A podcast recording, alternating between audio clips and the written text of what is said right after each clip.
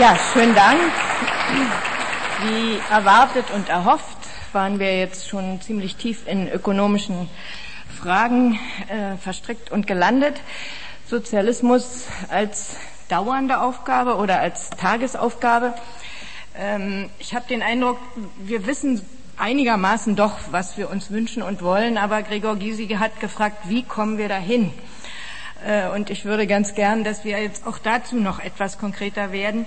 Was die dauernde Aufgabe betrifft, so verfolge ich seit schon sehr dauernden Jahren Ihre Bücher. Sie wissen gar nicht, wie oft ich Sie schon begeistert zitiert habe. Zum Beispiel ein Buch von 1985, Der andere Fortschritt äh, in dem sie, wie ich finde, gar nicht so richtig sozialdemokratisch, sondern weit darüber hinaus argumentieren, dass man äh, die Bedingungen der industriellen Arbeit ändern muss und dann wörtlich, das sind in den kapitalistischen Ländern die privaten wirtschaftlichen Eigentumsverhältnisse. Das haben Sie gesagt in einer Zeit, in der der Sozialstaat eigentlich noch ziemlich intakt war und die soziale Marktwirtschaft auch noch weitgehend. Dann waren Sie kurzzeitig äh, Finanzminister und danach haben Sie dann gesagt, den Aufstand gegen den neoliberalen Zeitgeist zu wagen, das war der Kern meiner Arbeit als Parteivorsitzender. Nun sind Sie wieder Parteivorsitzender? Nein, nein. Nein, nein, noch nicht. Entschuldigung. Fraktionsvorsitzender. So schnell geht das mit den Versprechen. Fraktionsvorsitzender einer äh, zu zweit Fraktionsvorsitzender einer etwas kleineren Partei. Wie ist denn das jetzt mit dem Aufstand gegen den Neoliberalismus? Äh, ist es schwerer oder leichter geworden? Ich glaube, dass es etwas leichter jetzt wird, weil ich der Meinung bin, dass die Geschichte sich in Pendelbewegungen vollzieht und dass das Pendel so weit sich jetzt in die falsche Richtung bewegt hat, dass es allmählich wieder umkehren muss. Ich will zumindest erleuchten, warum, äh, äh, erläutern, warum ich meine, es wird leichter. Äh, wir hatten ja ein relativ gutes Wahlergebnis, das aber bei weitem noch nicht so gut war, wie es hätte sein müssen. Wenn also man so die Stimmungen abgegriffen hat in der Bevölkerung, äh, und wenn man die alle zusammengefasst oder hätte versammeln können, die nun ungefähr die Auffassung haben, auf diese Art und Weise, wie in den letzten Jahren Politik gemacht worden ist, kann es nicht mehr weitergehen. Da tut sich etwas. Wir haben dann Veranlassung, uns die Frage zu stellen, warum und wie und was. Ich möchte nur noch wir nicht weitergekommen sind im Ergebnis. Ich möchte nur noch etwas äh, nicht aus, äh, also ein Stichwort noch geben, dass natürlich heute der Solidaritätsbegriff in die Zukunft projiziert werden muss und daher ich auch oft vom Ökosozialismus auch schon in diesem Buch gesprochen habe. Ich wollte das nur andeuten, ohne jetzt also der Frage auszuweichen. So, das heißt, wir haben jetzt die Aufgabe, diese Pendelbewegung, von der ich glaube, dass sie jetzt allmählich doch sichtbar wird, zu befördern als neue Linkspartei, als neue Linke, weil wir tatsächlich, und die Große Koalition, von der ich immer noch glaube, dass sie zustande kommen wird, wird also, jetzt sage ich mal, die neoliberalen Denkschemata auch äh, wieder auf die Regierungsarbeit übertragen. Wenn man äh, jetzt das alles sammelt, was da so kommt, dann äh, wird also praktisch gesagt kürzen und streichen plus Mehrwertsteuererhöhung oder sowas, das wird also dann die Probleme lösen und damit sind wir also immer noch in der Umverteilungsmaschinerie drin und da haben wir eine wirkliche Chance, jetzt sage ich mal, nochmal einen neuen Schwung zu bekommen, wenn also auf diese Art und Weise dem Wählervotum dann letztendlich dann doch nicht Rechnung getragen wird. Natürlich äh, kann jetzt bei mir Hoffnung mitschwingen, kann jetzt bei mir, jetzt sage ich mal, die immer äh, währende, jetzt sage ich mal, ähm, äh, Vision mitschwingen, dass, dass äh, der, der, der Knoten irgendwann doch platzen muss, möchte ich alles nicht in Abrede äh, äh, stellen, aber man, man kann ja gar nicht anders operieren als äh, politisch engagierter Mensch. Ich habe das Bauchgefühl, dass dieses Pendel also zurück äh, äh sich jetzt zurückbewegt und wir haben jetzt die Aufgabe, uns zu einer neuen Linken zu formen. Deshalb freue ich mich auch, dass WASG-Mitglieder heute hier sind, da, die ich, an die ich appellieren möchte, mit dazu beizutragen, dass wir eine neue Linke werden und dass diese neue Linke, dass sie eben in ihrem, in ihrem Politikangebot so klar und überzeugend ist, dass wir eben zu einer noch stärkeren Kraft äh, werden, als wir jetzt geworden sind. Wir wollen uns ja nicht kleinreden. Es wird also die Flat Tax nicht geben, es wird also diese Kopfpauschale nicht geben, es wird also keine weiteren Eingriffe in die Tarifverträge geben, es wird beim Kündigungsschutz also keine weiteren gravierenden Eingriffe geben. Jetzt unterstelle ich immer mal, dass das, was Sie da so erzählt haben, einigermaßen hält, aber das reicht natürlich noch nicht. Ich glaube also, wir haben eine Chance. Nochmal eine Nachfrage, dann komme ich gleich zu dir. Ähm, was die Zinsen betrifft, ich weiß von Ihrem ehemaligen Staatssekretär Noé, dass es Zeiten gab, in denen die Banken Zinsen vom Staat genehmigen lassen mussten. Ja. Äh, das ist lange her, ne? Ja. ja, und das ist ja genau das, ist ja genau das, was ich angedeutet habe. Äh, es, es, gibt auch zwingende ökonomische Gründe. In dem Moment, wenn also beispielsweise die Maßnahmen der Zentralbank ins Leere laufen, weil die Banken etwa Zinssenkungen nicht weitergehen. Das war ja mein Begrund, was jetzt also auch der, der härteste Redakteur eines neoliberalen Wirtschaftsteils in der Zeitung so ohne Weiteres mal nicht von der Hand weisen kann, dann muss man ja die Frage geben, soll eine Zentralbank ökonomisch steuern oder soll sie nicht steuern? Das hätte mit sonst überhaupt nichts zu tun. Und da muss man äh, regulieren. Ja, so ist es. Natürlich kenne ich mich auch in deinen schönen Büchern aus und muss mit interessanten Zitaten nicht geizen, was ich gleich mal tun werde. Es war ein Aufsatz über das Thema, dass wir eine andere Wirtschaftsordnung brauchen, als du sagtest, das Scheitern der vorsichtigen Kurskorrekturen Lafontaines wirft ein bezeichnendes Licht auf die Grenzen von Politik und Gestaltungsmöglichkeiten in Zeiten der Globalisierung. Dann hast du gesagt, es gäbe auch gegenläufige Beispiele, wo Spielräume gestaltet werden und hast als Beispiel den damals noch amtierenden Lionel Jospin genannt. Inzwischen ist auch Jospin ein Bücherschreiber geworden. Er hat gerade eins veröffentlicht.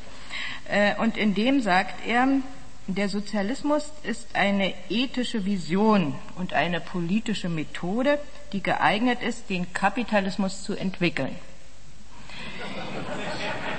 Ja, wie bescheiden müssen wir eigentlich werden? Ist Sozialismus wirklich wieder nur Arzt am Krankenbett ähm, oder gibt es machbare Reformschritte, die unserem emanzipatorischen Anspruch gerecht werden? Also diese Sache mit dem Krankenbett hat mir deshalb immer nicht so gefallen, weil es immer so ein Vorwurf war, dass Leute dafür gesorgt haben, dass es Leuten in ihrer Lebenszeit besser geht. Ich glaube, das ist so ein überzogenes ideologisches Verhältnis. Also ich habe zu einem bestimmten System eine Anti-Haltung, weil ich eine Anti-Haltung habe, möchte ich, dass es so grausam wie möglich ist.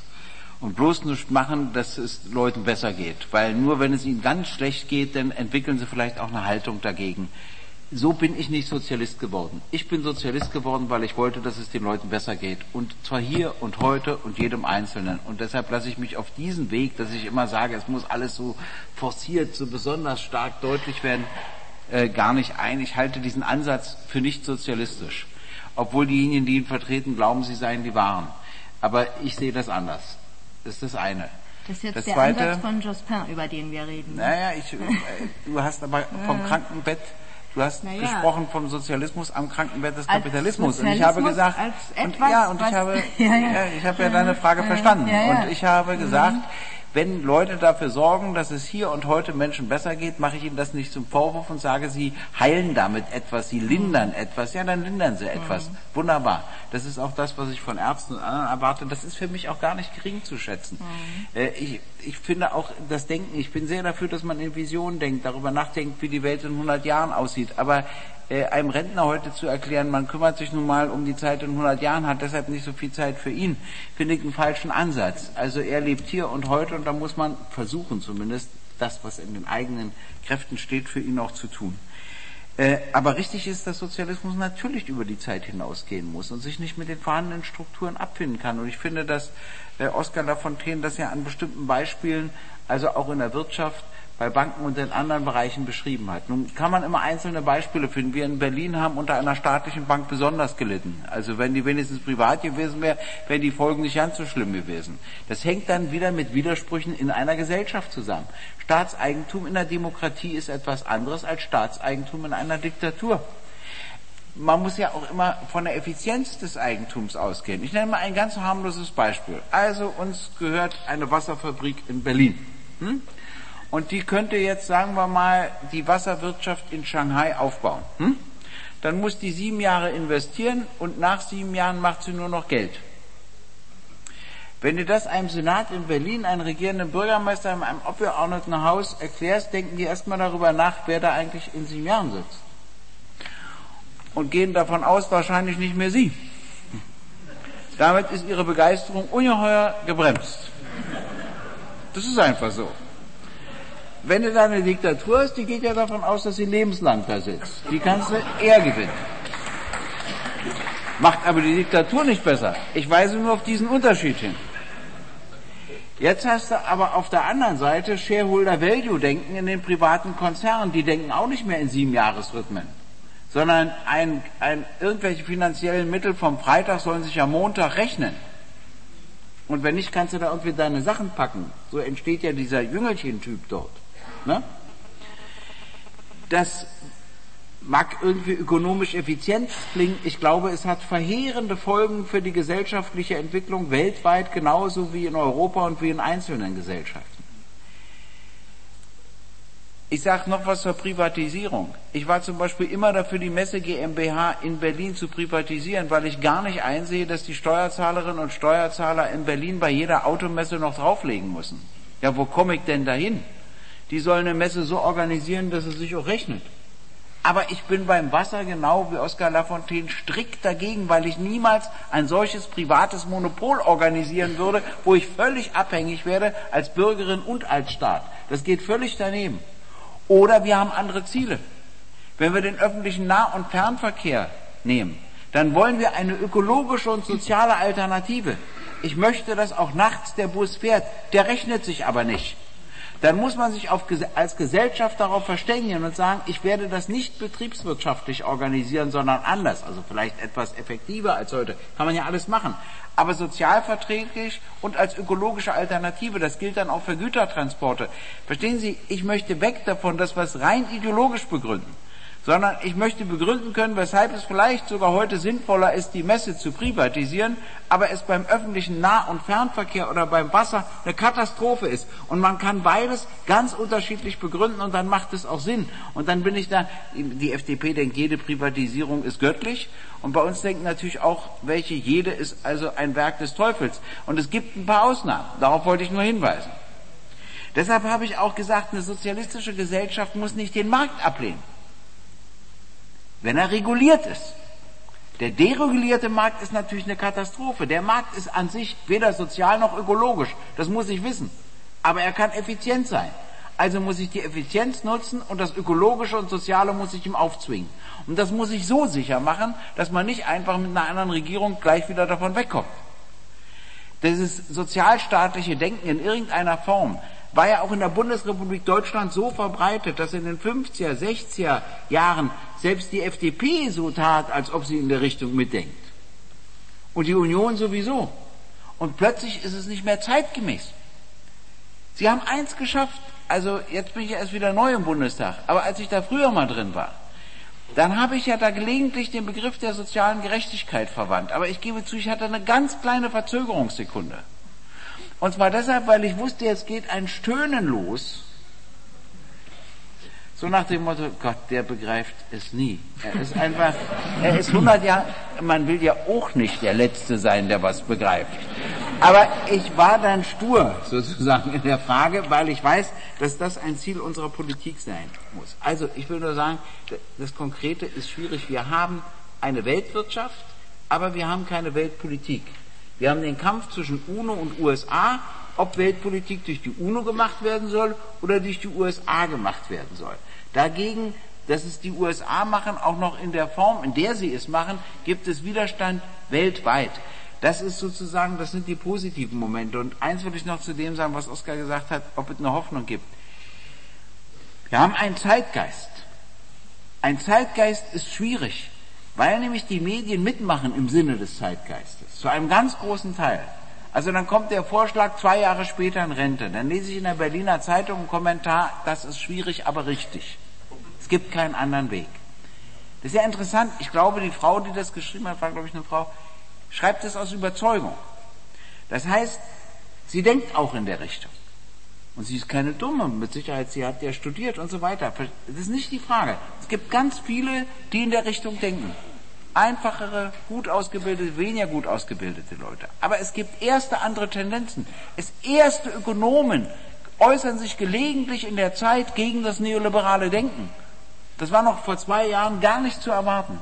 Das macht mir Hoffnung, dass ich sage, vielleicht entsteht ein Widerstand gegen den Zeitgeist. Und wir sind immerhin mit 8,7 Prozent drin als einzige nicht neoliberale Partei im Bundestag. Das ist doch was. Gegen den ganzen Zeitgeist sind wir gewählt worden. Das ist doch nicht nichts.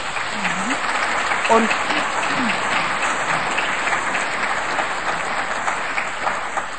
Und wenn die eine große Koalition machen, was ich natürlich an sich überhaupt nicht begrüße, aber ein Vorteil für die Medien hat, die müssen ja ein bisschen Opposition sich holen.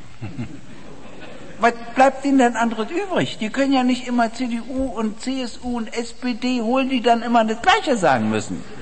Na? Und da bieten wir uns doch als Widerspruch geradezu an. Und damit machst du auch ein alternatives Denken und ein alternatives Diskutieren wieder möglich. Oskar hat mir neulich eine Sache gesagt, auf die ich gar nicht so schnell gekommen bin. Vor 25 Jahren hatten wir eine ganz andere Produktivität. Das heißt, ein, ein Konzern wie Daimler-Benz brauchte für eine bestimmte Produktherstellung vier Arbeitskräfte. Dafür brauchen die heute nur noch eine. Wenn die dafür heute nur noch eine brauchen, ist das die vierfache Produktivität. Wenn sich das jetzt im Lohn widerspiegelte, diese Wertschöpfung, kann der viermal so viele Leute ernähren, einschließlich Rentnerinnen und Rentner. Es wird immer über den demografischen Faktor diskutiert und nie über die Produktivitätsentwicklung, die man natürlich auch sehen muss in dem Zusammenhang.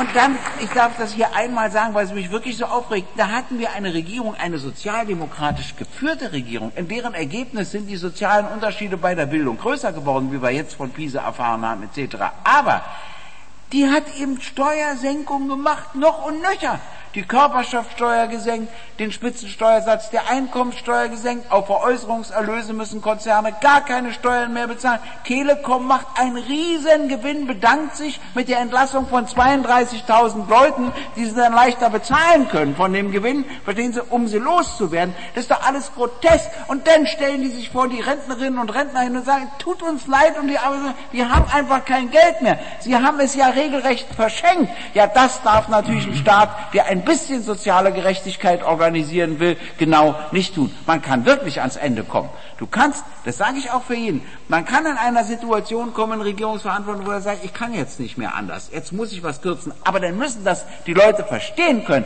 weil sie sagen, du hast überall das geholt, was dir möglich war, was real war und hast es versucht, so gerecht wie möglich zu verteilen. Aber sie haben es extrem ungerecht. Sie haben es wirklich neoliberal gemacht und sie haben umverteilt von unten nach oben. Und dagegen gibt es jetzt immerhin eine Oppositionspartei. Gott, das verändert noch nicht die Welt, aber ein Stückchen schon. Hm?